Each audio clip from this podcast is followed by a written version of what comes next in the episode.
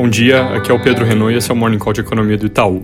Começando pelos Estados Unidos, ontem a ata do Fed manteve a sinalização de que ainda leva algum tempo para que eles vejam progresso que seja consistente com retirada de estímulos, sem trazer discussões sobre quando isso começaria a ocorrer, sem relatar ali quais são as opiniões individuais dos membros. Hoje o presidente do Fed, Jerome Powell, fala uma da tarde em evento do FMI e outros dois membros do comitê discussam mais ou menos em torno desse horário e as mensagens que eles vão trazer, eles vão trazer deve ser mais ou menos a mesma. Mas daqui para frente o mercado vai estar sempre de olho para pistas sobre o início da retirada de estímulos, do tapering, isso na linha da dica que o Kaplan, que é um dos membros mais agressivos sobre inflação, mais hawkish, defendeu ontem, de que ele espera que essa retirada de estímulos comece quando a pandemia tiver acabado. São exatamente dicas adicionais, comentários é, sobre esse tema que o mercado vai ficar prestando atenção daqui em diante.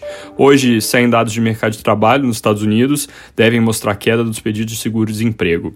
Na Europa, tem ata do ECB, que também não deve trazer grandes novidades, só alguns esclarecimentos sobre programas de compra de ativos. Fora isso, mais barulho sobre a vacina da AstraZeneca, mas mais do mesmo, na verdade. É, países segurando vacinação por receio de coágulos, que é algo que pode atrasar o progresso das campanhas, enquanto a agência regulatória diz que não tem por que tomar esse tipo de precaução e que os benefícios da vacina compensam em muito os riscos. Aqui no Brasil, o orçamento de volta ao centro das atenções no noticiário, mas pelo motivo ruim de que continua o impasse e cresce a tensão entre o governo, que quer vetar parte do texto para evitar risco de crime de responsabilidade, e o Congresso, que quer manter os acordos que tinham sido feitos e ajustar o orçamento depois que o presidente Bolsonaro tivesse sancionado.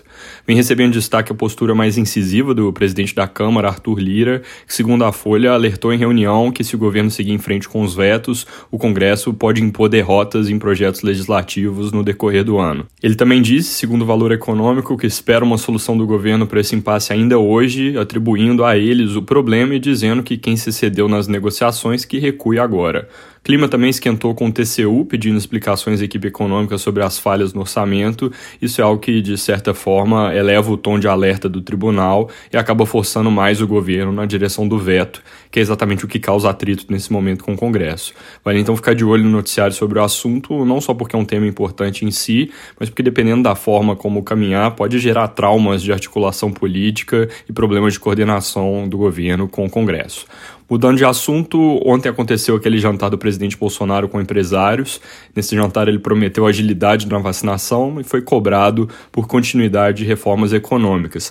Mas mais cedo, outra coisa que na verdade chamou mais atenção, causou barulho, foram algumas declarações do presidente sobre a Petrobras, entre elas de que o novo reajuste do preço de gás é inadmissível. Isso algo que obviamente resgata os temores de intervenção na empresa que ainda estão bem vivos na memória depois da troca de comando. Para terminar terminar, causa preocupação a notícia de que o Instituto Butantan suspendeu o invase de vacinas porque mais uma vez não recebeu no prazo os insumos que vêm da China.